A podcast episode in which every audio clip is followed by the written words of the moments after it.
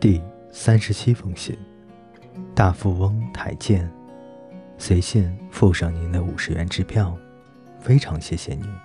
不过我不认为应该收下，我的零用钱足够买自己所需要的所有帽子了，悔不该写那么多关于帽店的蠢话。其实，我只是少见多怪罢了。无论如何，我并非乞丐，也不愿意接受您额外的恩惠。你的乔若莎·艾伯特，四月十日。第三十八封信。最亲爱的叔叔，你能原谅我昨天写的那封信吗？我一寄出后就后悔了，想取回来，那个可恶的邮差却不肯还给我。现在是半夜，想起自己以怨报德，就无法入睡。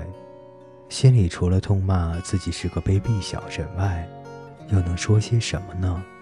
我将通往书房的门关上了，以免吵醒了茱莉亚和莎莉。从历史笔记本上撕下一页，坐在床上给您写信。我只想告诉您，您寄支票来是好意，我却如此无礼，十分抱歉。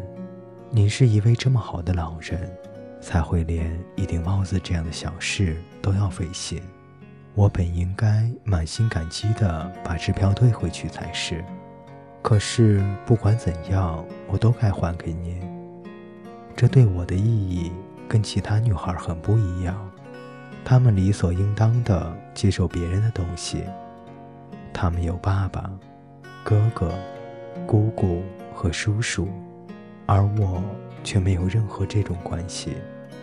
我想象你是属于我的，当然，仅仅是想象。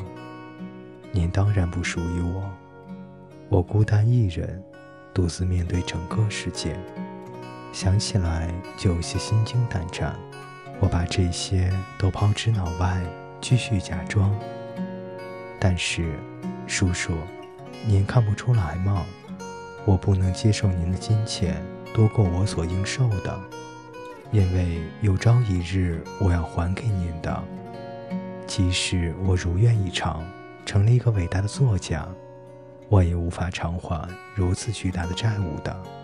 我会喜爱那些美丽的帽子和事物，但是我不该拿我的未来做抵押。你会原谅我的，不是吗？原谅我这么鲁莽。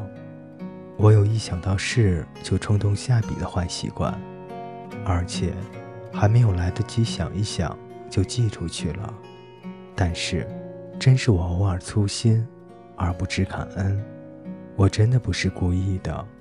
我打心眼里感谢您给我的生活、自由和独立。我的童年充满了阴郁的反抗，而现在，我每时每刻都很快乐。我几乎不敢相信这一切是真的。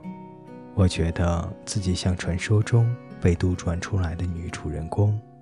现在已是凌晨两点一刻了，我现在要悄悄地溜出去寄信了。你会在上一封信后不久就会收到这封，这样您才不会有太长的时间把我想得太坏。晚安，叔叔，我永远都爱您。朱棣，四月十一日。